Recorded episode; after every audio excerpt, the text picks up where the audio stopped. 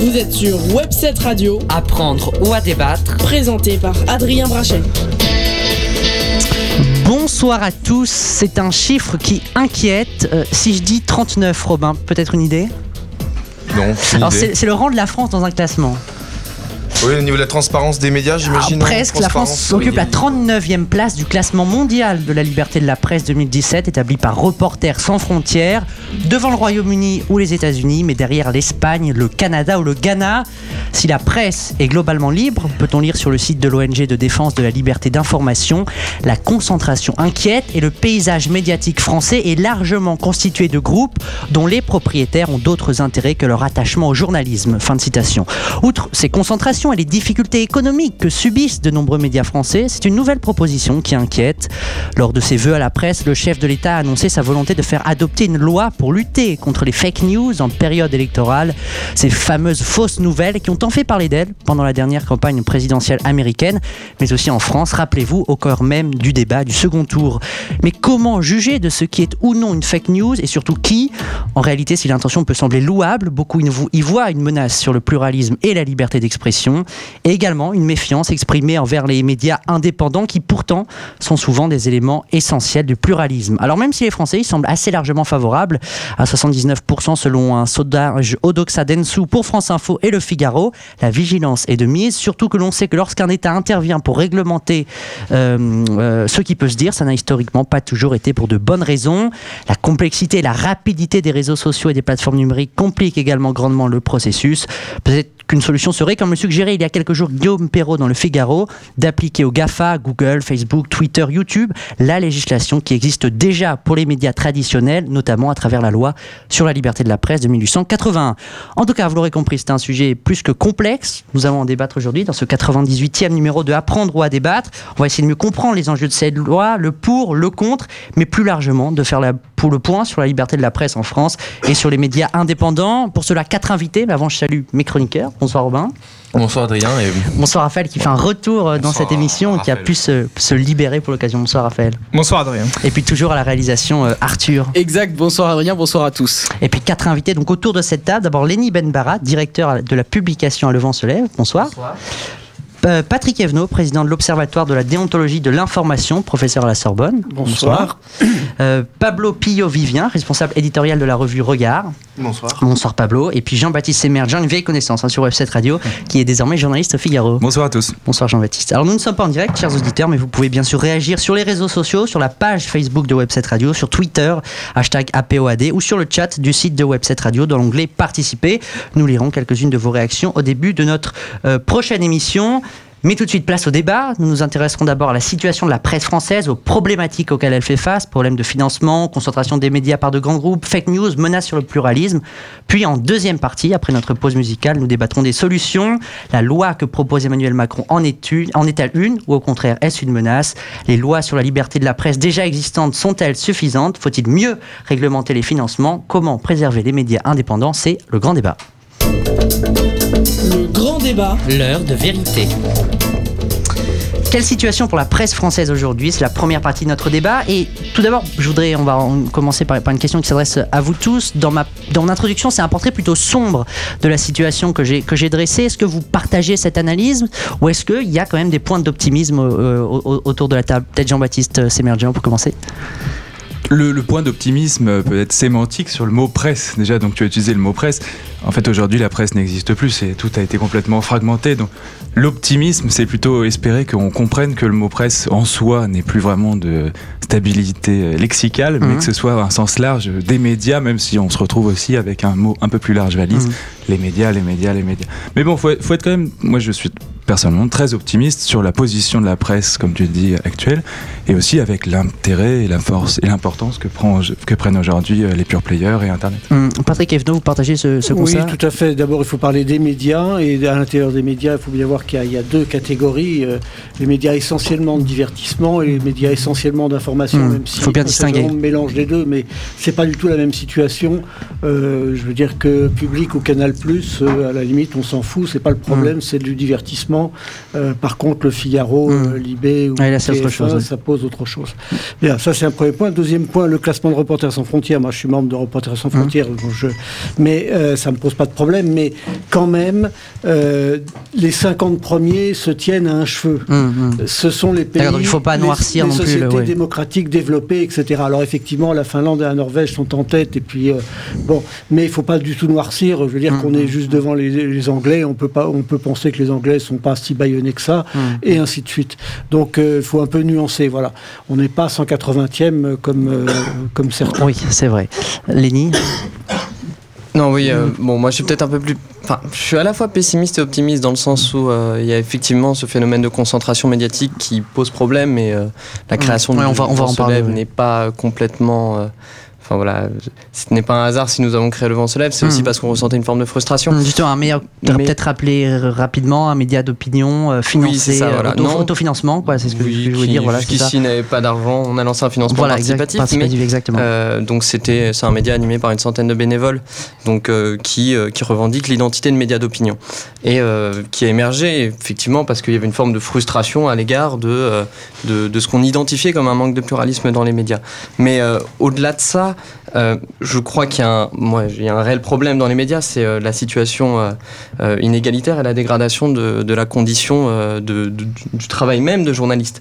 Et ça, je crois que c'est très visible et qu'il y a de ce point de vue un malaise dans les rédactions. Mhm. Et donc, euh, c'est un aspect que je trouve euh, très inquiétant Mhm. et euh, qui, à mon avis, euh, révèle euh, le fait que euh, le, le système médiatique français est globalement dans ce qu'on peut appeler une crise. Donc euh, après, euh, on, on verra les formes euh, qu'elle peut prendre et qu'elle va prendre, mais on, si on a aussi cette loi sur les fake news, on en parlera tout à Mhm. l'heure, ce n'est pas pour rien, à mon sens. Mais Je vais laisser ma parole. Pa- Pablo, tu ressens ce, ce malaise dans les dans les Ouais, moi je suis assez d'accord avec euh, ce que vient de dire euh, concernant euh, la, la crise de la presse. Et c'est vrai que nous, à Regard, donc peut-être que je peux juste expliquer ce que Voilà, c'est que Regard. on est une, euh, euh, publication, donc euh, nous on fait partie de la presse indépendante, assez, même presque, je dirais, militante de gauche, donc c'est assez particulier. On est une publication à la fois papier, donc on est un trimestriel et, aussi un, site internet. Et, et nous, par exemple, le fait qu'on n'ait pas réussi à trouver de modèle économique pour euh, le site internet, eh ben, c'est quelque chose qui m'interroge énormément. Et aujourd'hui par exemple tu parlais tout à l'heure tu parlais du mal-être des, journalistes. Euh, effectivement il y a, il y a un vrai problème quant à la rémunération euh, des journalistes dans les dans, dans les dans les structures de médias dits indépendants c'est-à-dire dans Patrick. Et On, on est, on est dans la phase de, de l'émergence et de l'explosion du numérique et euh, ça concerne tout le monde. hein. Mhm. Ça concerne les banques, ça concerne euh, la chemin- les chemins de fer, ça concerne le journaliste. Il n'y a pas de raison que ça ne concerne pas le journaliste, que le journaliste reste dans sa bulle comme il était dans les années 50 ou 70. Bien sûr, mais- Donc, bah oui, mais mais le média le, du- mais le modèle est à inventer parce bah, que pour bien l'instant il n'existe mais il n'y a pas. pas de modèle. Il y a plusieurs Tout modèles. Il faut inventer chacun son propre modèle. Mais quand vous parlez de vos difficultés à financer le web, vous avez- ce matin, on a annoncé que le Guardian était, faisait 40 millions de déficit et on avait encore plus et licenciait 100 personnes. Guardian qui a plus de 100 ans d'existence, 100, 100, pas bien 140 ans ou 150 ans, je sais plus. Et Enfin, comme ça, on a vu, on, on a vu euh, ou- outre-Atlantique deux journaux euh, phares des États-Unis, le Washington Post et le New York Times, renaître de leur cendre. Oui, bien sûr. à- à- à- et en- qui ont réussi à s'adapter à Internet, à récupérer les abonnés. Bon, ça, ça sera peut-être plus tard dans le débat, mais c'est. Ils ont choisi le modèle de l'abonnement payant, euh, ce que fait le Figaro, le Monde, les Échos en France, et, et- et ça marche, ou, de- ou Mediapart. Le monde diplomatique Et- aussi, qui génère des bénéfices tous les ans. Oui, non, mais bon, il y, a- il y a toute une série. Mais Vous voyez, il faut, faut aussi voir quels sont les, les types euh, entre un quotidien. euh, Bien qui a une grosse rédaction. hein. Le- les rédactions du Figaro, du Monde, c'est 450 personnes. Donc, euh, ça veut dire euh, au minimum 50 millions de recettes pour payer ces 450 personnes et les mettre au travail, etc. Donc, c'est des, gros trucs. Quoi. Bon, euh, le, le New York Times, c'est 1100 journalistes. Donc, vous voyez le bon. Donc, ça, c'est, un modèle économique qui est tout à fait différent des sites web, parce que Mediapart, c'est une très grande réussite, mais c'est un chiffre d'affaires de 13 millions d'euros et c'est une rédaction de 30 personnes. Hum, hum. Euh, Jean-Baptiste Sémargent, justement, au, Fi- au Figaro, est-ce qu'il y a. pa- Parce qu'on on parle pas mal des, questions de financement. Dans, le question, dans les questions de financement, il y a les questions de concentration des médias euh, par des grands groupes. Est-ce que, toi, en tant que journaliste, dans une grande rédaction, c'est quelque chose que tu crains, que tu vois comme une contrainte, cette concentration des médias, comme un danger? À ta liberté d'expression? Ma liberté d'expression à moi personnellement n'a jamais été. euh, au- J'ai jamais eu d'incursion extérieure dans ma liberté Voilà, Serge. Dassault n'est jamais. euh, Jamais. mais personnellement, je ne l'ai jamais vu. Il ne vient jamais. les- les couloirs Non, il ne vient jamais à la rédaction. Après, ce qui est intéressant, et je pense que vous avez. Je suppose que mon voisin d'en face a sûrement vu Oui. les documentaires de Pierre Carl, qui est sur une innovation sociologique par rapport au modèle financier et à l'information. Effectivement, là, je lisais l'édito de Lordon sur les fake news, parce que ça va Hum. bien, en- c'était en corollaire avec le sujet. C'est intéressant parce qu'en fait, quand on lit ça, effectivement, moi, en tant que journaliste du Figaro, je vais dire ça, je vais dire oui, bon, euh, c'est un peu extrémiste, c'est radical, mais en même temps, c'est l'innovation sociologique, c'est-à-dire qu'il vous extrait de votre situation A vers une situation B, et à ce moment-là, ça me donne des clés vers ce que je peux voir au quotidien. Après, effectivement, en termes de temps, en termes d'information, en termes de sujet, le Figaro a un angle éditorial, Le Monde a un angle éditorial, le Libé a un angle éditorial, Mediapart, Causeur, Le Vent se lève. Est-ce qu'il Chacun- existe un journal qui n'a pas d'angle éditorial? Ni ligne politique non, Bien sûr que non. L'important, c'est l'honnêteté. politique, c'est autre chose. C'est autre chose. C'est un angle éditorial, une ligne politique. Je ne sais pas quelle est la ligne politique du monde. Celle du Figaro, on voit bien qu'il est conservateur, qu'il est, on va dire, de droite, si vous voulez. Mais euh, c'est quelle droite Euh, À un moment, c'était Sarkozy, à un moment, c'était Chirac. Euh, Si on remonte dans le temps, ils ont été plus à, plus à l'extrême droite à l'époque de François Coty dans les années 30. Ils ont été plus au centre-gauche euh, à la fin de la... ils, ont quand même une ligne. Et Bon. Le Monde aussi a une ligne quand même plutôt social-démocrate, centre-gauche quand même. On peut FP. pas le nier. Non, c'est c'est autre chose, je crois. Chacun, sa- sa ligne éditoriale, c'est pas une ligne politique. Il ne faut pas confondre la ligne éditoriale et la ligne politique. Sauf quand on est euh, à l'humanité des années 50, où là, c'est la ligne du parti qui s'impose. Hum. Je crois justement Robin avait une question sur euh, ces médias d'opinion. euh, c'est hum, comme le. je crois que tu, voulais parler du Médiane, le lancement du Médiane. Oui, notamment. oui, oui, effectivement, puisqu'on parle justement de, de- de lancement de nouveaux médias, de création, de, de de le d'invention. média. Le, Et oui. le, le média qui a été lancé effectivement cette semaine, qui est pour le coup référencé comme le, le, le média entre guillemets de, de- de- lancé par la France Insoumise. Donc je voulais savoir qu'est-ce que vous en pensez vous, qui êtes journaliste et monsieur qui êtes, qui êtes professeur à l'université, que, que pensez euh, de, de, de, de cette tentative de renouveau par le biais d'un parti qui finalement n'en est pas tellement un, qui est une forme de euh, comment dire euh, hors, hors sol de, de parti qui est la France insoumise. Est-ce que on va vers une résolution d'une partie de la crise qui secoue euh, la- les médias en France, ou alors est-ce qu'on s'en- on, on s'égare dans des le considérations journalisme militant est une solution en fait Voilà, c'est une question Est-ce qu'on peut poser aussi à, est-ce qu'une- le notamment, militant est- est- est une réponse au- à aujourd'hui Le intéressante, ou alors, ou alors c'est juste un, une- un Alors, égarement Déjà, euh, juste une petite, euh, une petite chose, euh, ils s'en défendent hein, d'être le journal d'un parti. Enfin, c'est Oui, quand oui, même très important. c'est pas, le pas le média de la France Insoumise. Bon, Ils ils beaucoup de gens de la. France Ils Insoumise, Jean-Luc Mélenchon a ils fait vont un tweet dire en oui, disant à la botte de, Jean-Luc Mélenchon. Forcément, ils vont pas vous Non, mais ils auraient pu faire un média, un média du, de la France Insoumise. Oui, mais c'est peut-être là n'est pas qui est le cas. Là, c'est plus l'hypocrisie du sujet. C'est un service de com. C'est un service de com à ce moment-là. C'est plus un. Non, c'est pas un service de com. C'est pas un service de com, l'humanité, par Ils exemple. ont une ligne Ah, éditoriale, euh, bon, effectivement, qui est proche de la France insoumise. Ils ont une ligne idéologique qui est proche de la France insoumise. Il y a pas. Alors, c'est pas une solution, c'est une solution parmi d'autres. Pourquoi pas faire des médias militants? Il y a toujours eu des médias militants. Dans les, au 19e siècle, il y avait de la presse militante. Euh, à Alençon, en 1900, il y avait quatre quotidiens, dont un royaliste et un d'extrême gauche. Et, et voilà, c'était des militants. Bon, euh, et alors? C'est très bien. Il, faut qu'il y ait de la place pour tout le monde. La liberté d'expression est à ce prix, qu'il y ait des gens de tout le panel. Bon, ça marchera ou pas, je ne sais pas. Je peux pas, je suis pas devin, je peux pas lire dans dans l'avenir, mais euh, ça peut marcher si on voit bien qu'ils sont relayés, relayés très fortement par une communauté qui est très importante, qui a euh, 100, entre 100 et 200 000 personnes qui ont, qui ont mis de l'argent dans cette affaire et qui reconnectent. Moi, hier, quand, enfin avant-hier, quand ils ont lancé le- leur, leur première émission, euh, France Culture avait tweeté un truc où j'étais marqué dedans. Il y avait le hashtag Evno Patrick. Bon, Euh, et, et du coup, j'ai le truc a été retweeté 300 fois. Euh, parce que bon, c'était tous les militants de la France insoumise qui faisaient du buzz pour dire euh, il faut, regarder le truc, quoi, c'est tout. Bon, ça va peut-être marcher. c'est une bonne nouvelle donc, pour le pluralisme politique, le pluralisme dans la presse. bah oui, c'est, il faut que ça vive, il faut que les médias vivent. Les médias ont toujours existé, en, en- en ce- certains qui, qui mouraient et d'autres qui se créaient. Et là, on est dans une phase effectivement où il, y a, euh, il va y avoir des morts encore, et puis il y a des créations, et puis dans les créations, il y en a qui survivent et d'autres pas. Léni, en quoi ce, ce journalisme militant est sain et, et nécessaire? Je, je, je sais même pas si les militants. Bon, ils, En tout cas, d'opinion. Ils assument en tout cas le, le fait que ce soit un média d'opinion, mais effectivement. euh, Mais je comme, peux- euh, on peut parler de Levant se lève aussi. Oui, oui, non, mais voilà. Donc, nous, on fait la même chose. Enfin, on se cache pas. euh, donc, euh, Mm. on assume nos opinions et euh, c'est même l'identité. Enfin, donc, euh, donc, euh, on vous. Enfin, je crois qu'en plus, il y a une En, demande. en pour quoi c'est bénéfique Mais, euh, justement mais, mais effectivement, je, ils se défendent d'être euh, d'être de la France Insoumise et nous, on, enfin, on va probablement euh, travailler avec eux dans le cadre d'une émission. Donc, euh, on, on l'aurait pas fait si c'était euh, euh, la France Insoumise Non, je pense qu'il faut pas caricaturer et qu'à mon avis, il y a euh, une diversité d'acteurs dans cet espace-là et des gens qui avaient envie de lancer un média. Et ça, à mon avis, ça va au-delà de, de- de l'engagement qu'ils ont pu avoir. euh, dans le mouvement La France Insoumise pour certains et d'autres auprès de Benoît Hamon comme Noël Mamère par exemple. Par ailleurs, il me semble qu'ils vont lancer une émission sur euh, d'analyse sur les droites. Mhm. Donc euh, c'est pas un média qui va être euh, exclusivement marqué par euh, des thématiques qui peuvent être considérées comme proches de celles traitées par la France Insoumise, même s'il est vrai Je pense pas que le qu'ils traitement de évoluent la dans droite euh, soit très. euh, comment? Je pense pas que le traitement de la droite euh, va être fait de façon. euh, On verra. De, de ce que je sais, c'est plutôt quelqu'un qui connaît bien la thématique et qui n'est pas, euh, qui va pas faire un traitement caricatural du sujet.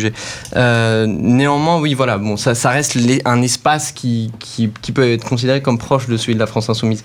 Mais euh, non, est-ce que le, le, le journa- je, je sais pas si on peut parler de journalisme militant. C'est juste la régénération d'une tradition française qui est celle du média d'opinion. Hum, c'est ce que Et disait par Patrick ailleurs, Evenot, ouais. Patrick, oui, vous êtes d'accord Voilà, avec monsieur c'est- Patrick Evenot. C'est ça. Et donc, euh, moi, il me semble que euh, s'il y a ce malaise aussi dans, dans la presse française, c'est précisément parce qu'on est tiraillé entre euh, cet idéal de la neutralité qui, qui n'est pas la tradition française, mais qui relève plus de la tradition anglo-saxonne, et, euh, et la tradition du média d'opinion à la française.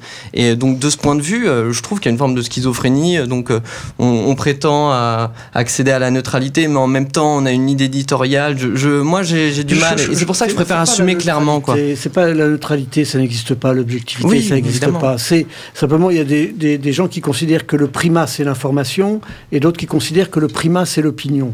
Vous avez le droit de choisir, vous avez droit aux deux parce que c'est la liberté d'expression. Mais effectivement, il y a inévitablement de temps en temps des mélanges entre les deux. Mais l'important, c'est de savoir qu'est-ce qu'on veut d'abord informer ou donner son opinion. Hum, Justement, puisqu'on parle de, de liberté d'expression, souvent on dénonce un petit peu, et certains politiques, une forme de pensée unique dans, dans les médias. Je crois que justement Robin avait une question Ouais, de... J'étais surtout en train de te dire qu'on allait peut-être pas lancer le sujet tout de suite parce qu'on Bah, était un peu à moi, côté. Je mets les pieds dans le Mais plat. oui, alors effectivement, on parle de neutralité, d'éditorialisme, de, de cette situation un peu gênante parfois qu'on retrouve dans la dans, la- dans la dans la dans l'ensemble de la presse française, euh, de de fait qu'on confondrait un peu l'édit- l'édito et le et la, et la presse d'information. Aujourd'hui, est-ce que pour vous, euh, journalistes et professeurs, est-ce que pour vous il existe une pensée unique en France et est-ce qu'elle représente dominante, une euh, dominante, dans- dominante, oui, enfin, dans- quelque dans les chose qui nous empêcherait de d'avancer dans, dans, dans, dans la- la- l'échange d'informations et qui pourrait être une menace pour, euh, pour l'information et même le- le- le- l'opinion. C'est ce que certains politiques dénoncent. hein. Vous avez déjà lu Valeurs actuelles de demain? Oui, bien sûr. Euh, une likée d'ailleurs par Manuel Valls qui a déliké sur Twitter, je vous le dis. Juste pour revenir sur le, côté euh, pensée les unique. likes de Manuel Valls sont sans. Oui, les Voilà. retweets comme les. plus beaucoup de monde s'y intéresse, malheureusement pour lui. Euh, ce qui est intéressant sur la pensée unique, c'est plutôt sa définition. On peut revenir au- même sur le sujet de la presse qu'on disait tout. Qu'est-ce que veut dire la pensée unique? Enfin, chaque parti, chaque politique peut très bien dire la pensée unique. On a l'impression que la pensée unique est toujours contre celui qui le dit. Et ils ont toujours l'impression d'être des résistants à la pensée unique. Alors oui, on est peut-être tous des résistants à la pensée unique. Et puis voilà, Ça, c'est complètement liquide et fluide. Juste pour revenir sur le média tout à l'heure, c'est intéressant parce que il y a une, un côté liquide, très liquide et très plastique du média en soi. C'est-à-dire que euh, à la base, quand même, Jean-Luc Mélenchon décide de faire une chaîne YouTube. La chaîne YouTube cartonne. Bon, il copie ça sur les Grecs. Je n'ai oublié le nom d'ailleurs de ce très bon politique grec, donc je Euh, veux tout savoir. Yanis Varoufakis. Il y a des chances, exactement. Mais, euh, ancien ministre de l'économie. Oui, Jean-Luc Mélenchon copie la chaîne YouTube, la chaîne YouTube cartonne, et ensuite crée la France Insoumise. Je sais pas lequel va avant l'autre. Et la France Insoumise, pareil, c'est un mouvement qui est très plastique, on sait pas trop ce qu'il y a. euh, les gens à l'intérieur sont peu intéressés, pas intéressés. C'est un mouvement, c'est une cause, on comprend pas tout. Quand on va sur le terrain, moi je, je suis allé interviewer quelques manifestants de la France Insoumise. Alors déjà, Jean-Luc Mélenchon est une star incroyable, tout le monde l'adore. J'ai fait plusieurs meetings de Jean-Luc Mélenchon, c'est toujours une star. Mais ce qui est intéressant, c'est que ce sont des gens qui viennent de tous les horizons. Alors effectivement, on peut peut-être avoir des extrêmes gauches et des, des gauches moyennes, mais je pense qu'un centriste de gauche peut avoir voté Jean-Luc Mélenchon parce que il a été euh, charmé par le tribun qu'il est. Et ça, ça peut, ça peut aller très largement. Donc ce qui est intéressant derrière le média, c'est le côté euh, très fluide, très liquide, très nouveau, qui est voilà, tout le monde peut prendre la parole, tout le monde peut prendre son compte Twitter et devenir un média à lui-même. Ça, c'est très intéressant. Du coup, Et- du coup, pour toi, il n'y a pas de pensée unique. Du coup. Non, mais euh, ah oui, excuse-moi, je me- c'est vrai que je divaguais. Je comprends pas trop parce que le média, pour le coup, va y avoir un- une éditorialisation, enfin, il va y avoir un journal télévisé, Hmm. etc. Donc, euh, c'est plus, on n'est plus dans euh, chaque insoumis prend la parole. euh, Non, par mais sur le, côté- sur le je, bah, j'ai pas, je, je pense pas avoir assez de connaissances du média actuellement. Je pense que tu, tu connais mieux que moi et n'hésite pas à Si je peux m'expliquer. me permettre, ils ont organisé un Discord et il y avait déjà un. Bon, dans. Ils sont inspirés évidemment de, de ce qui existait dans le, dans le système de la France Insoumise. Hmm. Il y avait un Discord insoumis, effectivement, il y a les sociaux. Discord, c'est le- ce peuvent, réseau social peuvent interne. proposer. pour nos auditeurs, peut-être Même si on a des auditeurs plutôt jeunes. Oui, un une sorte de Discord. communauté auto-organisée par une plateforme. euh, D'accord, sur Internet. Voilà, c'est Ouais. ça. Et euh, du coup, avec des gens qui pourront euh, proposer des articles, etc. Il y a la promesse empowerment euh, qui vient, mais après, est-ce que ce sera je, suis- Je suis suivi d'accord avec toi, je, je vois ce que tu veux dire dans la liquéfaction des rapports sociaux, avec l'idée que euh, on va horizontaliser un peu le rapport. euh, En tout cas, la promesse, c'est ça. C'est très à la mode. hein. Le média Oui. fait ça et l'hebdo fait ça. Le, le Mhm. nouveau, Oui, qui vient de euh, se lancer, qui vient de euh, se lancer la semaine dernière. euh, Et c'est très à la mode. Il y, a, il y a deux thèmes qui sont très à la mode quand on lance un média. C'est l'indépendance, sous-entendu les autres d'avant. Ils sont pas indépendants. C'est des soumis, c'est des ils vont au râtelier, etc. L'indépendance c'est. L'indépendance avec un grand I. Et puis l'horizontalité. On va, on est proche du peuple. On Mmh, va faire parler les masses. On va tout ce qu'on veut ou, ou- ou autre chose. Bon, voilà. Oui, mais si. Mais euh, il faut penser que C'est le Front, le Front National fait ça aussi, hein, euh, avec, mais lui, c'est sur, c'est pas sur les médias organisés, c'est sur les réseaux sociaux, avec toute une série de sites internet et de relais sur les réseaux sociaux. Tout le monde fait ça. C'est l'idée. Bon, il faut se démarquer. Bon, c'est très bien. Démarquons, démarquons. hein. C'est intéressant, juste on peut faire un lien avec ce côté, on parle au nom du peuple et la pensée unique. C'est qu'en fait, chacun se dit possesseur de la pensée euh, générale et se dit chacun représentant d'une masse qui n'est pas écoutée. Donc à, à ce moment-là, ça, s'oppose. Mais, mais tout le monde l'a fait. Hein. ce- Macron l'a fait. Ah oui, bah, carrément. C'est une stratégie.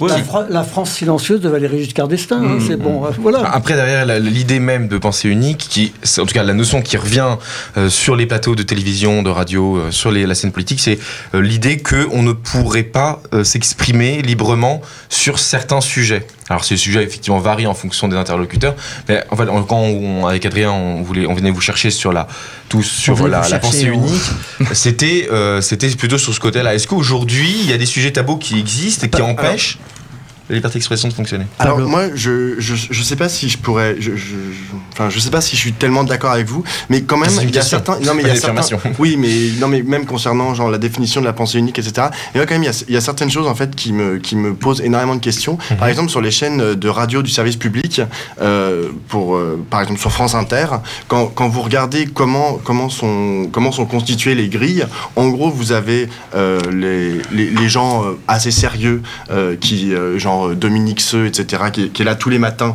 et qui, qui représente plutôt euh, le courant de euh, qui représente plutôt la droite.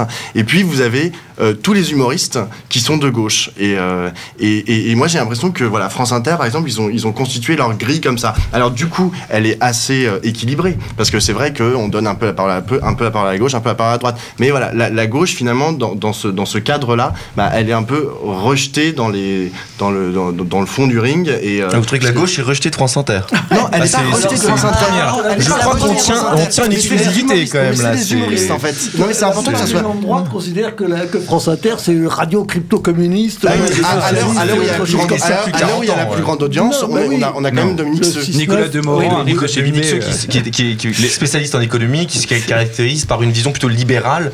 De là de dire qu'il est de droite Bon, ou totalement de droite, bon, c'est pas mais- c'est un chroniqueur, il fait 3 minutes par jour. c'est ça. Et Oui, mais définir une radio pour un Ouais. par un chroniqueur qui fait 3 minutes. Ouais, je suis quand même d'accord que la thématique de l'économie est quand même celle où il y a Ouais. globalement le moins de pluralisme dans les médias. L'économie le matin sur peut France s'inquiéter. Inter, il y a Dominique Seux, il y a personne d'autre. Voilà. Effectivement, là-dessus, la mais de toute façon, ça c'est la pensée néolibérale que regardez, regardez absolument Pierre Carl, les documentaires de Pierre Carl, la pensée néolibérale qui est infusée comme ça de manière très gouvernementale euh, à la, à la Michel Foucault. C'est ça l'intérêt, c'est-à-dire qu'on parle d'un sujet et on le laisse ambiant et tous les jours on va ramener ce même sujet pour pouvoir doucement entrer dans les cerveaux. Mais Alors là, moi, je suis tr- très critique avec ça parce que la seringue hypodermique, c'est complètement mort, ça n'existe plus. Les gens sont bien plus intelligents que tout ce qu'on peut espérer. D'où l'histoire de pensée unique qui est, hey, regardez, moi, la- je suis contre la pensée unique, écoutez-moi. Enfin, moi, je trouve ça bidon et c'est des arguments marketing.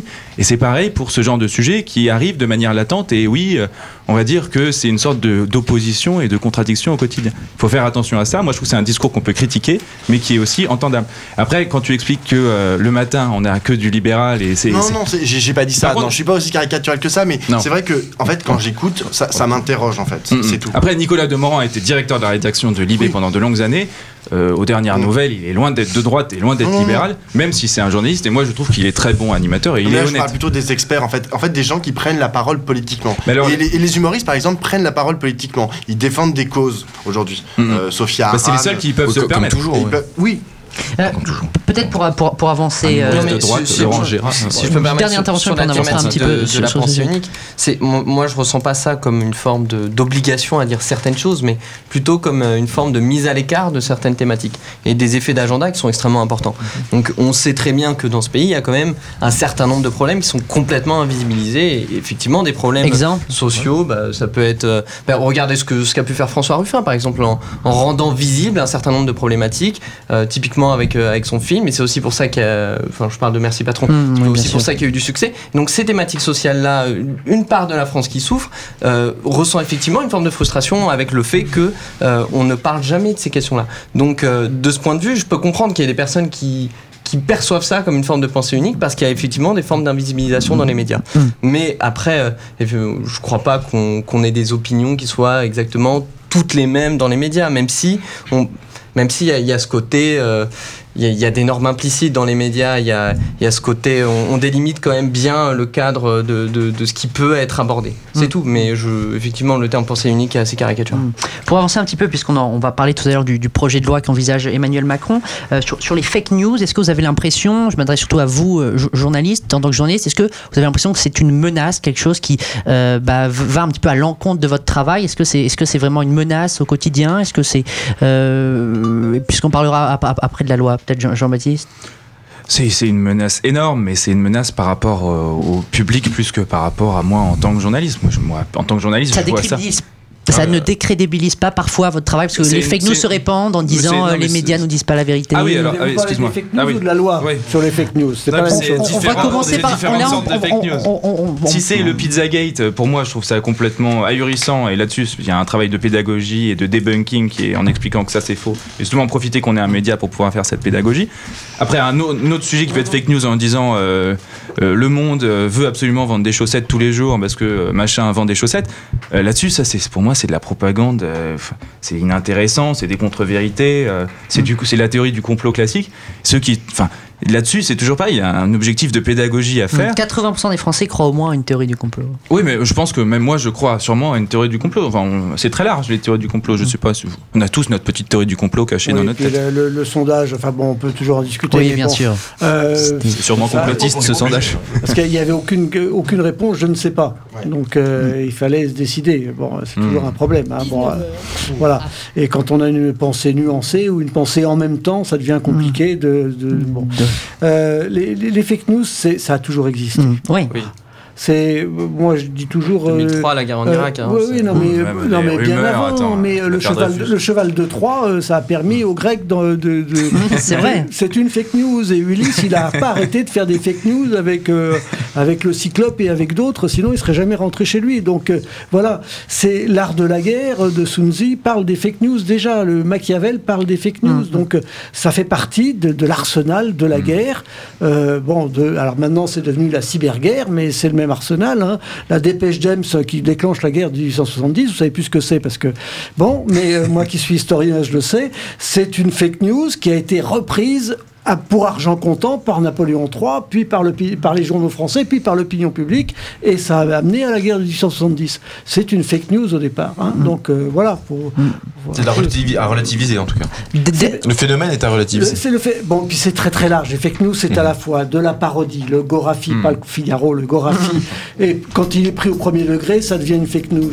Les, les parodies, les, les bobards, les rumeurs. Théophraste Renaudot, 1632, disait Les faux bruits courants sur la place de Paris, il faut les vérifier, les bon, etc. C'est la base du journalisme, voilà. Donc, ce n'est pas de faux. Dernière question avant qu'on parle tout à l'heure des solutions euh, après notre pause musicale. Comment vous expliquez rapidement que la profession de journaliste soit autant haïe? C'est une- que- qu'il y a un tel déficit de confiance Une pour les- défiance, plus- pour plus une défiance, une haine, défiance. Peut-être Pablo ou Lenny euh, Non, non, moi j'ai déjà donné quelques éléments, je vais peut-être te laisser la parole. Non, là, là, j'avoue que c'est c'est quelque chose. euh, C'est c'est quelque chose. En fait, le problème, c'est qu'aujourd'hui, on arrive, on a énormément de mal à circonscrire, à définir ce que c'est qu'un journaliste. On n'en connaît plus trop euh, les, les tenants et les aboutissants. Et, et tout à l'heure, tout à l'heure, vous parliez de, vous parliez des, des- des fake news. Moi, je pense que les fake news, par exemple, je pense que c'est plus un problème démocratique euh, un- un- ou qu'un problème, euh, qu'un problème de la presse, en fait. Il y a quand la seule le chose problème de la faire- vérification de l'information avant Exactement. diffusion, la course à l'argent, la course au profit. Exactement, mais ça, mais ça, remet ça- en cause une partie de l'intégrité mais ça, ça participe, ça participe de la ça participe de la déontologie du journaliste, c'est-à-dire Mhm. que il doit pas euh, se fier à n'importe quelle n'importe quelle information, qu'elle soit sur internet ou qu'elle sorte de la bouche d'un homme politique. Enfin, je veux dire, il faut il faut tout prendre avec des pincettes et il faut tout il faut sans arrêt faire des recherches. Donc euh, moi, ça, ça, c'est sur euh, c'est sur les fake news. Après, quant à la quant à la, à la détestation euh, à- enfin des, des- des journalistes, c'est quelque chose qu'on entend, mais je, je sais pas. Moi, j'ai jamais été confronté. Comptez à ça. Et, euh, et, et- et j'avoue que les, les- les arguments, en fait, euh, les arguments, en fait, c'est tout ce qu'on a dit euh, tout à l'heure. Enfin, c'est, euh, c'est, ah, mais de toute façon, vous êtes journaliste, donc vous êtes les, les tenants de la pensée unique, et on, et on nous renvoie dans des choses qui ne correspondent pas tellement, en fait, à mon avis, à une quelconque réalité. C'est c'est les journalistes ou certains journalistes Non. Les plus visibles On- peut-être alors, c'est les- éditorialistes, éditocrates, comme diraient certains qu'on trouve à la télé. Et il y a surtout, euh, de, dans, dans la, de la part de l'extrême gauche et les manifestants euh, sociaux de l'extrême gauche, il y a une détestation des journalistes parce qu'ils ne rendent pas compte des luttes sociales, etc. Et puis de la part de l'extrême droite, c'est la détestation des journalistes bien pensants euh, qui n'acceptent pas de, les propos racistes, antisémites, etc. Il fait aussi Et- la télévision qui renvoie une image du journaliste dans son, sur son perchoir doré et qui, à côté de ça, on, on l'a- on l'a vu avec euh, Gérard Landrieux il y a quelques, Mm. il y a quelques semaines. Lui, il s'est- il s'est il s'est- il est parti, il était l'ancien directeur de rédaction de Il est parti se promener dans les, enfin, se promener, marcher sur les territoires français. Il a dit personne ne m'a refusé de parler de, bien sûr. personne n'a refusé Bien de parler. Tout le monde s'est confié, même parfois de manière étonnamment euh, sincère et directe. Mm. Donc, euh, On va, on va conclure là-dessus cette, cette première partie du débat. On se retrouve juste après notre deuxième pause musicale et on va voir quelles sont les, les solutions à, toutes les, à tous les problèmes, les problématiques que nous avons soulevées. À Et oui, suite. exactement. Et tout de suite euh, sur Webset Radio, un petit hommage à notre euh, France Gall national qui nous a quittés il y a pas longtemps. Avec il jouait du piano debout ce soir dans Apprendre ou à débattre sur Webset Radio. À tout de suite. Ne dites pas que ce garçon était fou. Il ne vivait pas comme les autres, c'est tout. Et pour quelle raison étrange Les gens qui ne sont pas comme nous, ça nous dérange. Ne dites pas que ce garçon valait rien. Il avait choisi un autre pour quelle raison étrange Les gens qui pensent autrement, ça nous dérange, ça nous dérange.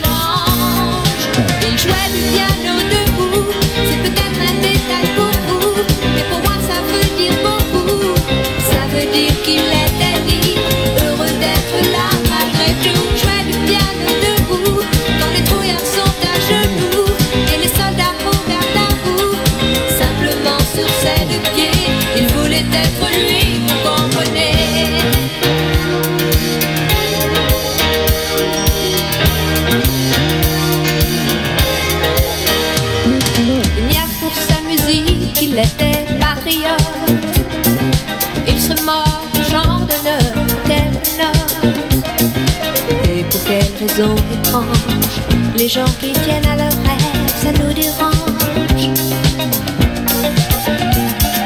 Lui, son piano, pleurait quelquefois. Mais c'est quand les autres n'étaient pas là. Et pour quelle raison bizarre Son image a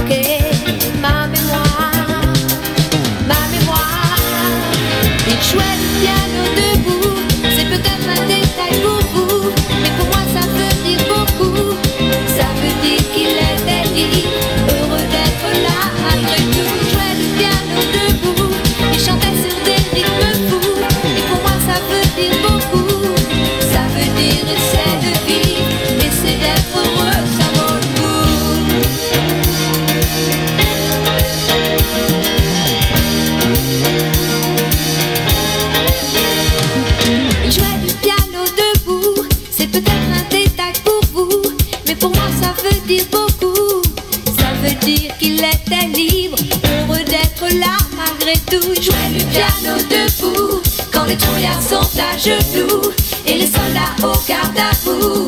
Simplement sur ses deux pieds,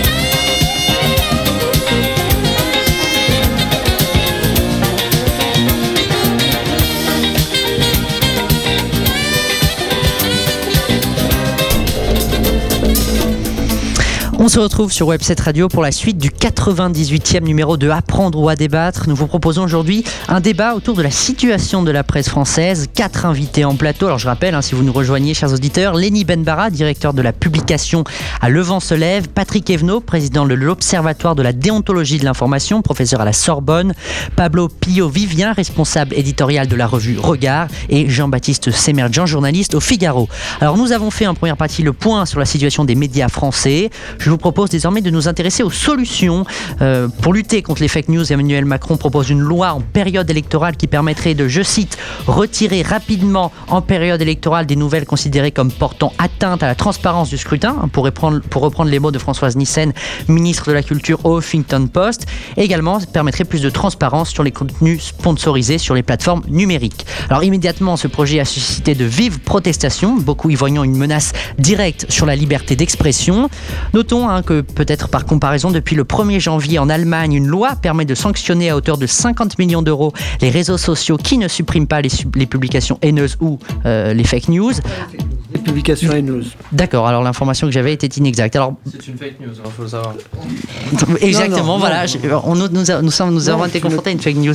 Alors, bonne nouvelle ou menace, hein, c'est la suite de notre débat, mais alors, bien sûr, nous irons au-delà de cette loi pour discuter des différents travaux dont la presse française a besoin. Je propose donc que pour commencer cette deuxième partie, on, on parle de ce qui euh, a, a- a motivé l'organisation de ce débat, ce qui nous a fait penser à organiser ce débat, c'est ce, ce projet de loi d'Emmanuel Macron sur les, sur les fake news. Est-ce que, qu'est-ce que vous en pensez autour de la table? Est-ce que l'intention n'est pas louable finalement. C'est, beaucoup critiqué, mais est-ce que l'intention n'est pas louable, Je- Jean-Baptiste? L'intention est très louable. Comment ne pas louer le désir de vérité? Après, c'est euh, le, le- le- moi je glousse un peu parce que je, je vois très bien le genre de truc que ça va donner. Donc ça va nous donner potentiellement une loi ou pas, peut-être une extension de la loi déjà existante. Et puis en fait, ça va nous faire. euh, donc à partir de quand Tout va être très critiquable. À partir de quand c'est la période électorale? À partir de quand c'est vrai ou faux? Parce que là, tout ce qui est des intox, des codeurs et même ce qu'on a fait nous au, de debunking au Figaro. La plupart du temps, c'est oui et non. Après, effectivement, il y a des fake news énormes qui sont genre Pizzagate euh, ou euh, des allégations débiles sur euh, Emmanuel Macron. Effectivement, là, c'est du fake news direct. Mais le temps que ça, le temps que va y avoir, le temps du moment où on va dire attention, ça c'est vrai, ça c'est faux, et ensuite on va aller devant les tribunaux. Ça va durer deux ans, euh, et au bout de deux ans, tout le monde aura oublié. La, la force de la fake news, c'est son immédiateté. L'immédiateté, elle aura toujours un impact, ça va jamais disparaître. Le, le buzz, aucun juge, aucune loi ne pourra empêcher un buzz. Hmm, Patrick Voilà. Oui, tout à fait d'accord. Sauf que là, la, la loi prévoirait, hein, c'est pas encore fait, on va en parler Oui, bien sûr. euh, que ce soit le juge des référés, donc dans les 24 heures. Sauf Oui, que dans les 24 heures, il peut pas euh, faire la preuve. On a vu par exemple le, le- les fake news, là, le Front National qui avait fait une vidéo intentionnelle d'un pseudo-journaliste de, France 2 ou d'un pseudo-collaborateur de Delphine Ernotte qui disait Delphine Ernotte travaille pour, euh, pour Macron, etc. On s'est aperçu hier ou avant-hier, donc euh, plus de six mois après l'élection, que en fait c'était un des, proches du Front National, de Châtillon, un des plus perturbateurs, etc., qui avait lancé ce truc-là et que bon, on, a mis six mois pour le découvrir. Alors, peut-être qu'un juge pourra mettre un peu plus vite, mais pas, pas 24 heures. Hum, oui, c'est- c'est c'est une des, une, des difficultés. Oui, Et alors vous parlez d'une d'une fake news qui était effectivement une fake news, mais vous pouvez prendre dans l'autre sens. Vous avez par exemple au mois de juin dernier, euh, c'est Le Monde qui faisait un papier sur les liens entre Lafarge et Daesh. Et euh, dans le même temps, enfin je crois une semaine après, il y avait un rapport parlementaire qui euh, établissait exactement le contraire, qui disait bon bah il n'y a pas de lien entre Lafarge et Daesh. Mais du coup, et, et, et, donc, et en plus, donc ça a été repris notamment par une conseillère de Paris qui avait appelé un boycott de Lafarge, qui avait appelé euh, la, mairie de Paris à boycotter Lafarge. Euh, donc elle s'appelait Danielle Simonet et euh, donc elle a récupéré en plus l'information à des fins politiques euh, et à, à ce moment-là on lui a dit mais c'est enfin ça a été toute la une, partie de la majorité au Conseil de Paris et, de l'opposition d'ailleurs la droite avait dit mais vous êtes en train de reprendre une fake news. La, difficulté des fake news, des fausses nouvelles, des fausses informations, c'est de les déterminer. Et bon, alors théoriquement, les médias professionnels ne sont pas concernés, mais quand euh, quand Mediapart a dévoilé l'affaire Cahuzac, au début, pendant trois mois, il y a des gens qui disaient ce sont des fausses informations, c'est des menteries, c'est des bon. Quand euh, le Canard enchaîné a dévoilé le Penelope Gate, il y a un certain nombre de, journaux et de, gens politiques qui ont dit ce sont des fausses informations, et même François Fillon a porté plainte au nom du code électoral, l'article L97, sur les fausses informations diffusées pour nuire à un candidat et donc perturber l'élection. Évidemment, là, dans le cas, dans ce cas-là, au- auprès du juge des référés, le Canard enchaîné aurait pu montrer ses preuves et ça aurait été extrêmement bien réglé.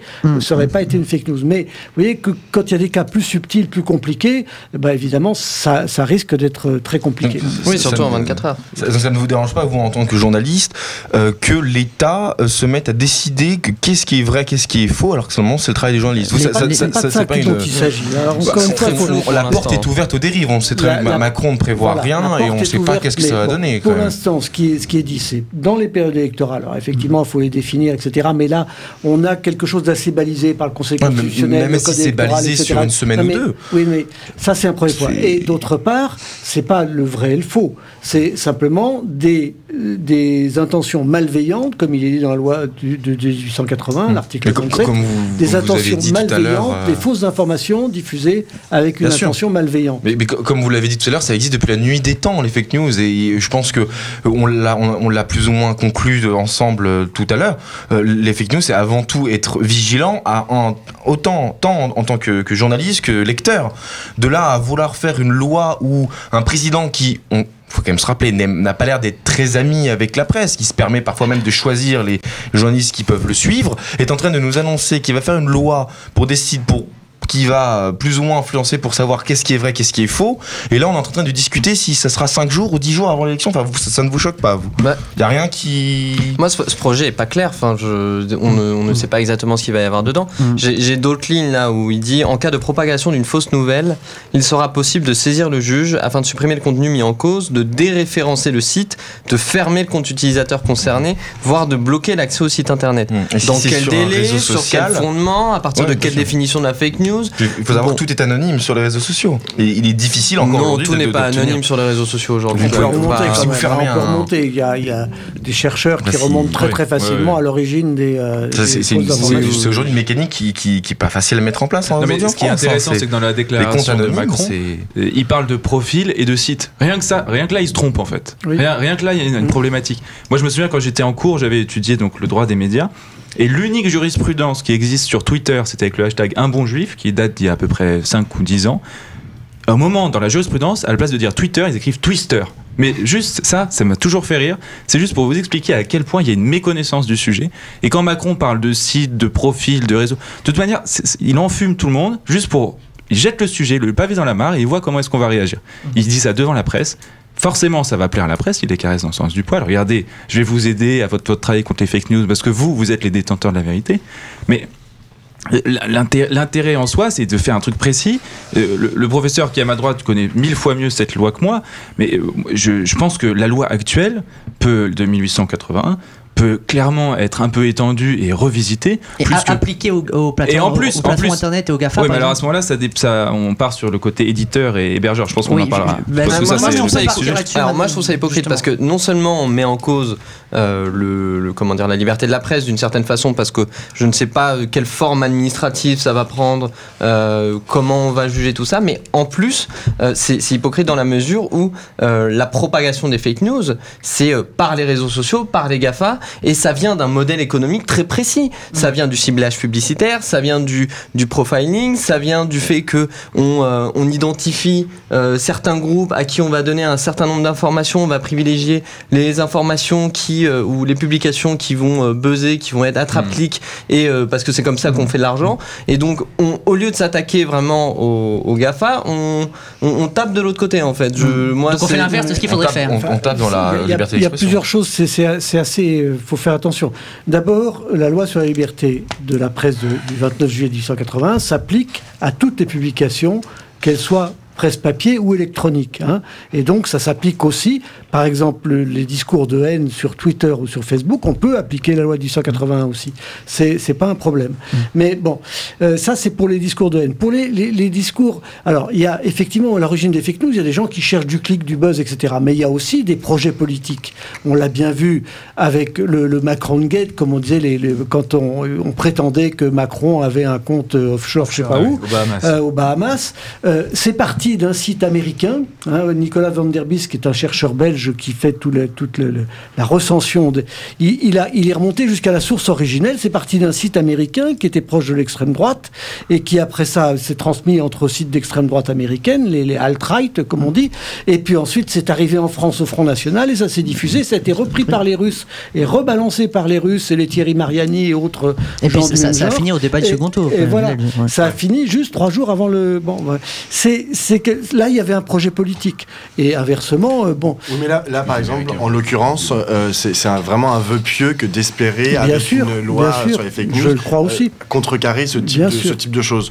La, seule chose qu'il y a à faire, mais c'est mais c'est pas une loi, c'est plutôt c'est un, projet, c'est mettre comment C'est notre projet. projet. voilà. non, mais c'est de mettre le paquet sur l'éducation dans le, enfin, Ouais. avec un outil qu'on a déjà, c'est l'école républicaine. On voilà, c'est ça. avec, euh, avec euh, euh, l'avocat euh, Antoine Veil euh, de la semaine dernière. Ouais. Euh, et c'est en fait c'est une question de est-ce que c'est effectivement ce ne serait pas une question de mentalité d'éducation? C'est apprendre Ouais. aux Ouais, gens à vérifier avant de partager Il faut bien. Mais ça, ça faut- prend du temps. Non, mais Mais il y a moi, j'ai- j'ai une l'éducation question média, mais c'est quelque chose à très très long terme. Mais je- moi, je, je, je, je suis prof depuis depuis 40 ans. Je sais de quoi il s'agit de- quand il s'agit d'éducation. Mais bon, euh, il faut bien voir que nous sommes crédules. hein. nous croyons. La, la démocratie, c'est d'abord une démocratie d'opinion plus qu'une démocratie. On ne croit pas à des faits, on croit à des hommes, on croit à des paroles, on croit à des causes, on croit à tout. on- nous sommes des grands crédules. Et donc, euh, euh, nous acceptons. Il y a beaucoup de gens qui savent que la fake news en question, c'est faux, mais comme ça va dans leur sens et que ça va dans leur cause, ils la répandent. C'est ça qu'il faut savoir On est aussi. quand même censé avoir un esprit critique et euh, c'est ça, c'est ça qu'on est censé si nous apprendre à l'école. Si ça va dans notre sens, on le, on, on le répand. Non, non, mais moi j'ai quand même Oui, une question. Est-ce oui. que, est-ce que quand euh, des médias euh, font des montages avec euh, des scènes et font dire euh, totalement l'inverse euh, de ce qu'ils ont dit à quelqu'un, peu importe la personne, est-ce qu'il s'agit d'une fake news?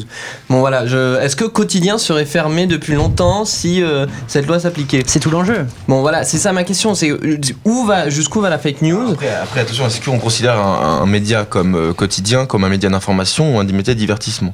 Ah oui non mais Ah, fauteuil. pas le cadre légal ne s'appliquerait à pas partir du moment où, ils ont euh, un certain nombre de journalistes titulaires de carte de presse, donc euh, c'est Oui. les deux à la fois. Ils font. Mais ça, c'est le problème. pose une question. C'est le problème que- de c'est l'infotainment. bien normal qu'ils aient une carte de presse, chez On n'est pas couché, chez Quotidien, chez etc.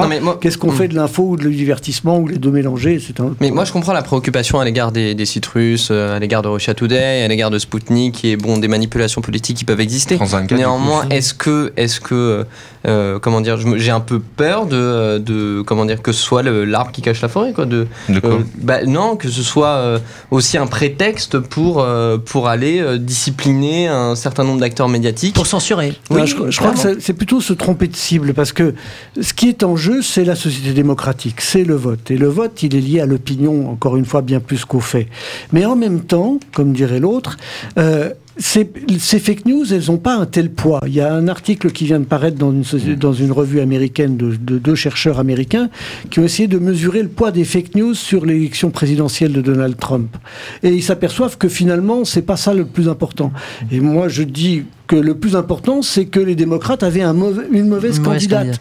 qui était nulle. Bon, et, et qui, euh, bon, qui heurtait de plein fouet toute une série de choses, et que s'ils avaient eu un bon candidat, peut-être que Trump aurait jamais été élu. Et c'est pas les fake news qui ont fait élire Trump, parce que les fake news, le Pizzagate et autres trucs comme ça, c'était c'était, ça prêchait les convaincus. Il y a eu un million Mmh, de fois oui, c'est vu. ça. Mais c'était les gens qui croyaient, Qui croyaient que, déjà, effectivement que les démocrates, Clinton, Obama et tout ça, c'était des pédophiles, des pervers et des machins, et qu'ils allaient tuer l'Amérique et que God save the, pas the Queen, mais Presque. the dollar.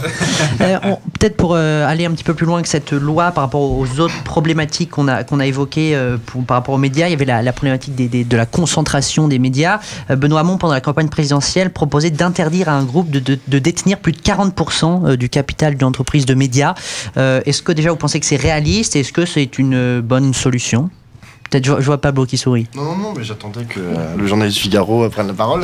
Bah, je vais laisser le professeur répondre. Ah, ça se défile beaucoup ce soir. l'historien va vous dire que depuis 1944, il y a eu 24 projets, propositions de loi, de décrets, etc., pour faire de l'entreprise de médias, d'information, une entreprise exceptionnelle qui soit hors des lois communes de l'entreprise. Aucune n'a jamais marché parce Ah. que les entreprises de médias sont aussi des entreprises et qui doivent gagner de l'argent pour euh, payer leurs, euh, leurs journalistes, euh, etc., etc. Bon, ça c'est un premier point.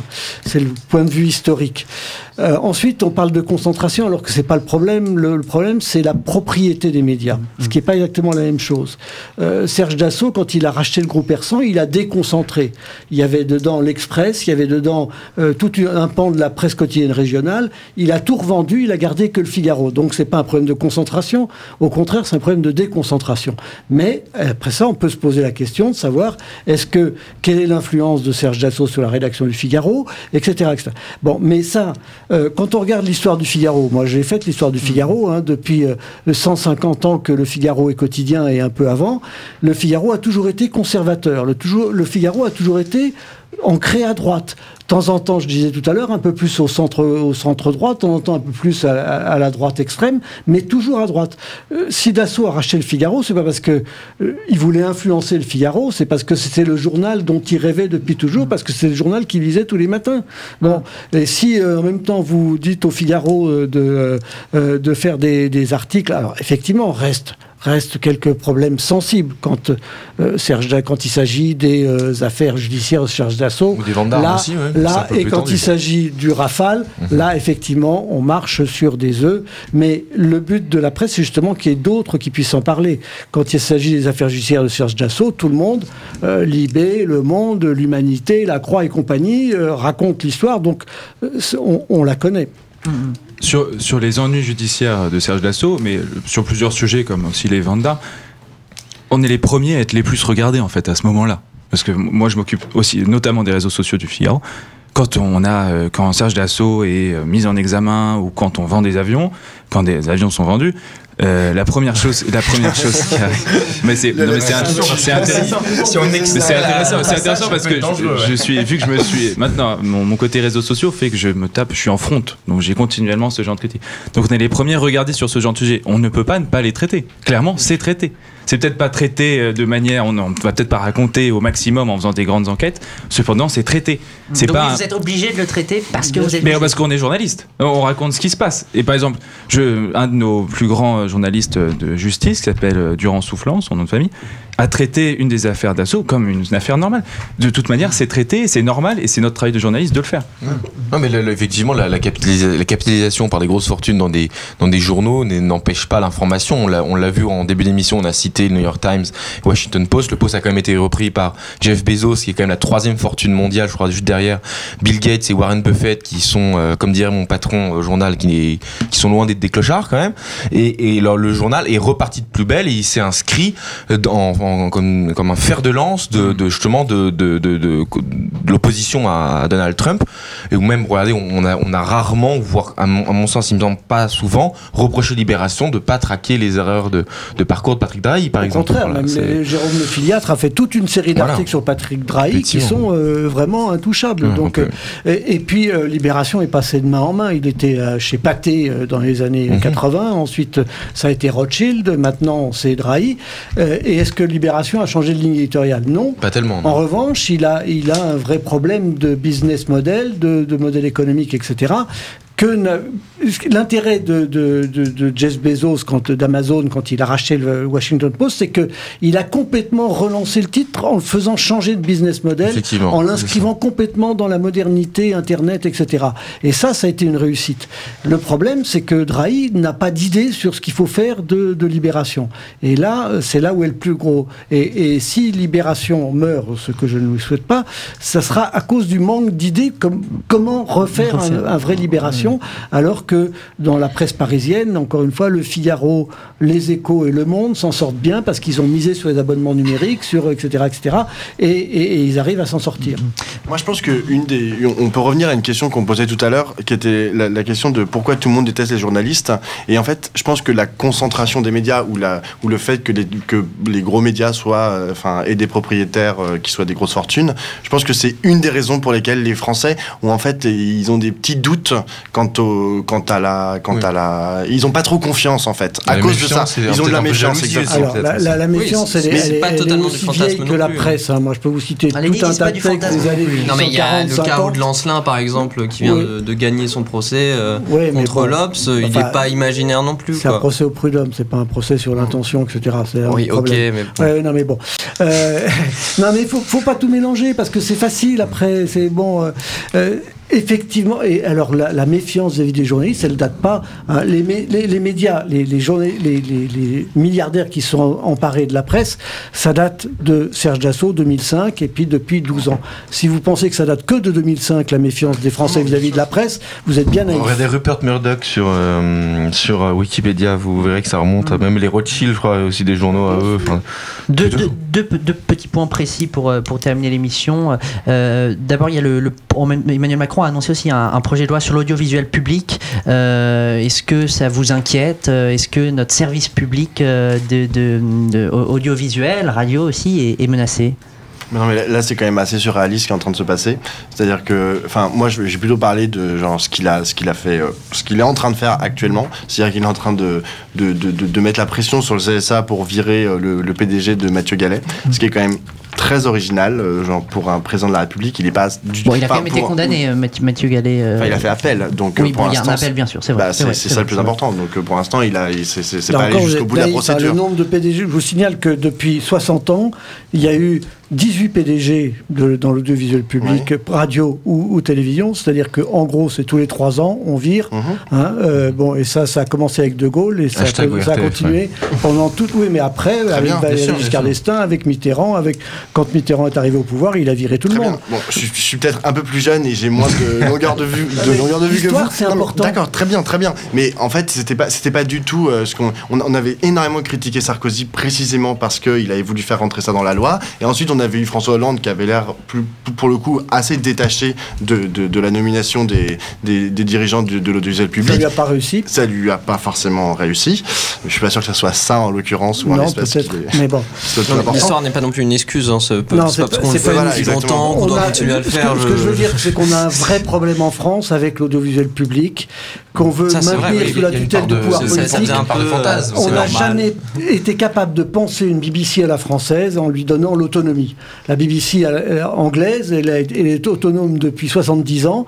Euh, voilà, c'est comme ça. Euh, 90 ans, pardon. C'est comme ça. Euh, et, et le pouvoir politique a très peu de poids sur elle parce que c'est pas lui qui nomme les, les- les PDG, etc. Très peu. Alors, Mm. ils ont sur le budget, etc., mais quand même très Sur peu. le budget, sur, Euh, les journalistes aussi Non, non, non, beaucoup moins.